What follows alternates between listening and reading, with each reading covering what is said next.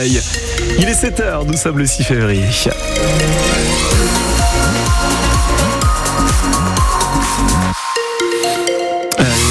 Météo, Jean-Baptiste, de ce mardi, s'il vous plaît. Le temps reste gris et sec, il fait doux pour la saison. Les températures ce matin, 8 à 10 degrés, on attend 10 à 13 dans l'après-midi. RS sur les routes de la région, on fera un point complet, je vous l'ai dit, dans quelques minutes. Et cette question qu'on vous pose ce matin, y a-t-il trop de réformes à l'école, au collège, au lycée?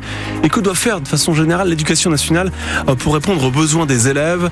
Votre avis nous intéresse, appelez-nous 02 31 44 48 44. Vous prenez la parole dans 5 minutes.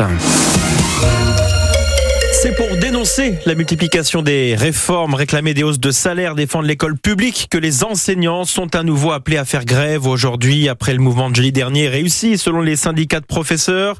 Alors l'une de leurs revendications concerne le choc des savoirs lancé par Gabriel Attal pour relever le niveau des élèves au collège notamment avec la mise en place de groupes de niveau à partir de la rentrée prochaine. Un projet qui interroge élèves, parents et professeurs comme vous avez pu le constater devant le collège d'Argence à l'est de Caen Philippe Thomas. Yanis et Lucas sont élèves de troisième. Que pensent-ils de cette réforme? Ils ont en fait un regard différent. Moi, je trouve ça bien. Comme ça, les, gens qui ont un peu plus de difficultés vont avoir plus euh, d'aide. Je trouve ça pas très bien parce que ça va déséquilibrer davantage que ça l'est déjà. Un avis partagé par Séverine, cette parent déléguée à sa fille scolarisée en sixième. Je trouve que c'est très stigmatisant parce que les élèves moins bons vont être pointés du doigt. Et à l'heure où on parle de harcèlement et tout ça, je pense que c'est peut-être pas la meilleure idée qu'on ait. Surtout cette réforme est là pour cacher une baisse continue des moyens, estime Christelle Louiset, prof de maths. Il nous manque des heures. Clairement, on n'a pas suffisamment d'enseignants, donc on réduit les heures en mettant de plus en plus d'élèves par classe. Ce qui fait que, comme ça, on a l'impression qu'on ne manque pas de profs. Sauf qu'en fait, on a diminué les nombres d'heures devant élèves. Et nous, on nous rajoute des élèves. Et cela se traduira à la rentrée de septembre, estiment les enseignants, par la suppression de la technologie en sixième, mais aussi la réduction du nombre d'heures de maths et de français, ou encore la suppression des demi-classes. Des groupes de niveau pour le maths, les maths, le français au collège, le calendrier des épreuves du bac qui change tous les ans. Est-ce que vous y voyez encore clair pour vos enfants vos petits-enfants, vous nous appelez dès maintenant 02 31 44 48 44. Également dans l'actualité, un chasseur est mort dans l'Orne, tué lors d'une battue. C'était ce week-end, dimanche dernier. Oui, c'est le deuxième accident de chasse dans ce département en 40 jours. Fin décembre, un rabatteur avait été mortellement touché par un tir à Ferrières-la-Verrerie près de C. Avant-hier, c'est aussi un chasseur qui avait le rôle de rabatteur lors d'une battue au sanglier qui est décédé en plein cœur du Père Chornet à Verrières. On est là près de Bélem. Le tireur, un chasseur âgé d'une quarantaine d'années, comme la victime, a été placé en garde à vue. L'enquête a été confiée aux gendarmes de Mortagne-au-Perche. 150 agents du conseil euh, départemental du Calvados ont manifesté hier devant le siège de la collectivité à Caen. Un mouvement sans précédent selon la CGT qui avait d'autres qui, avec d'autres syndicats, avait déposé un préavis de grève pour les agents du social qui refusent la réorganisation des centres médicaux sociaux. Sept doivent disparaître au profit de maisons départementales de la solidarité, ce qui entraînera des mutations géographiques pour les agents et l'obligation pour certains habitants du Calvados de se rendre dans d'autres villes qu'aujourd'hui pour accéder aux services. On en reparlera à 8h15 avec le président du conseil départemental du Calvados, Jean-Léonce Dupont. Il est notre invité ce matin sur France Bleu Normandie et France 3 politique, cette question ce matin, François va-t-il retrouver un ministère? Le nom de l'ancien ministre de la Justice ou de l'Éducation nationale revient avec insistance depuis que le tribunal correctionnel de Paris l'a relaxé hier au bénéfice du doute dans l'affaire des assistants parlementaires européens du Modem, le parti politique qu'il préside. Le Modem comme l'UDF et d'anciens députés européens ont en revanche été condamnés. Par ailleurs, le Premier ministre Gabriel Attal, qui a été confronté hier à sa première motion de censure à l'Assemblée, a vu cette dernière rejetée par les députés. 7h04, le réarmement démographique de l'âne, de l'âne et de l'âne du Cotentin, réclamé par les associations de race. Et oui, car ces deux espèces sont menacées de disparition. Il n'y a plus assez de naissances d'ânes normands ou d'ânes du Cotentin, des races qui existent depuis des siècles, qui possèdent un arbre généalogique depuis 1997. Alors, pour défendre ce patrimoine d'élevage made in Normandie, le centre de valorisation du Haras du Pin a mis en place une pépinière d'ânes mâles pour assurer la reproduction.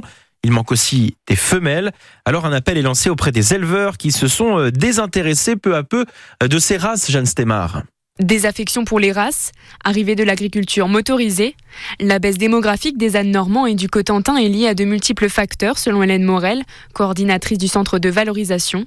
Mais parfois, c'est tout simplement un oubli de recensement de la part des éleveurs. Un âne de race, euh, bah, ça demande un peu plus de travail. Quelquefois, les éleveurs, euh, ils n'ont pas forcément envie de s'embêter avec ça, donc ils font plus simple. Ils font pas reconnaître leurs anons, euh, même s'ils sont de race, et du coup, on perd comme ça un peu d'effectifs. et pour augmenter les effectifs, rien de plus simple. Il faut que les animaux se reproduisent. Il faut une femelle pour faire un anon. un mâle peut faire plusieurs anons la même année. C'est un peu des rencontres arrangées entre euh, Anne et Annès, c'est ça? Oui, bah oui. L'idéal, ce serait qu'ils tournent entre plusieurs éleveurs, euh, une année dans un secteur, une autre année dans un autre secteur un peu plus éloigné, pour effectivement saillir plus de femelles et du coup euh, disperser un peu la génétique. Quoi. Une évidence pour Robert Hind, éleveur d'ânes normand depuis 2007 à Eugon. Si on veut garder la race, il faut faire un élevage raisonné. Comme tous les élevages, il faut regarder son propre animal et faire un choix d'un compagnon qui va avec qui va diminuer les défauts et accentuer les, bons points. Les sept mâles entiers de la pépinière seront prêts à se reproduire d'ici un ou deux ans. Ne reste plus qu'à leur trouver une prétendante. reportage France Bleu Normandie de Jeanne Stemar. Vous retrouvez un article complet sur la sauvegarde des races d'ânes normands et d'ânes du Cotentin sur notre site francebleu.fr. Trop mignon ces ânes, hein. franchement. J'ai vu des photos là, c'est trop mignon. J'ai envie d'avoir un âne en sport. Et en football, Jean-Baptiste Bastia a remporté le derby corse hier. Oui, en battant Ajaccio. 1-0 en clôture de la 23e journée de Ligue 2, ce qui fait les affaires du Stade Malherbe, qui est toujours 7e du championnat devant Ajaccio. Encore un succès pour l'équipe de France de futsal hier soir au Palais des Sports quand la mer. Après avoir battu la Belgique dimanche, les Bleus ont dominé les Pays-Bas hier 6 buts à 3. Puis en basketball, c'est un derby normand à qui se joue ce soir en National 1. Le camp basket Calvados, troisième de sa poule, va chez le 7e Le Havre. Le coup d'envoi est à 20h30. François, donnez-moi là l'objet à côté de vous. Voilà. Ça là oui, je garde votre smartphone parce que ce mardi 6 février est la journée mondiale sans portable. Un objet qui cumule les usages, hein, téléphone bien sûr, mais aussi et surtout agenda, appareil photo, GPS, réseaux sociaux également. Alors, seriez-vous prêt à vous en passer pendant toute une journée? Je pourrais, mais c'est compliqué. je m'en sers pour tout dans mon travail, pour prendre des photos euh, de ce que je fais, même pour les réseaux sociaux, tout bête. Mais bon, je m'en sers tous les jours, tout le temps, donc euh, ça risquerait d'être compliqué, mais ça pourrait être possible. Non, non. Chez les jeunes, maintenant, le, le téléphone, c'est pas indispensable, mais presque. C'est une distraction, un moyen de communication. Euh. On arrive du coup à garder un lien avec les personnes, même si on est loin. Sans le téléphone, on n'aurait vraiment aucun lien et ce serait moins facile du coup. Moi, je pense que oui. Je beau avoir l'air d'un gros en temps normal, je peux m'en passer très facilement. Ça dépend en fait euh, du contexte. Si c'est une punition, c'est chiant. Si c'est euh, une journée internationale ou même juste nationale euh, sans téléphone, j'en suis très bien capable. Oui, même une semaine. Donc les jeunes qui passent leur journée dessus Tant pis pour eux, ils ratent beaucoup de choses. Même à table, c'est toujours, même à l'église, ça devient, même à l'église, ils sont là en train de... Non, non, les gens deviennent fous. Aucun problème, je peux très bien m'en passer. Il est dans le fond de mon sac, vous pouvez m'appeler, je ne décrocherai pas. Bon, mhm. portable, ceci pratique avec l'application ICI, ICI. Hop, on peut appeler France Bleu Normandie tout de suite pour participer au débat du jour. Exactement.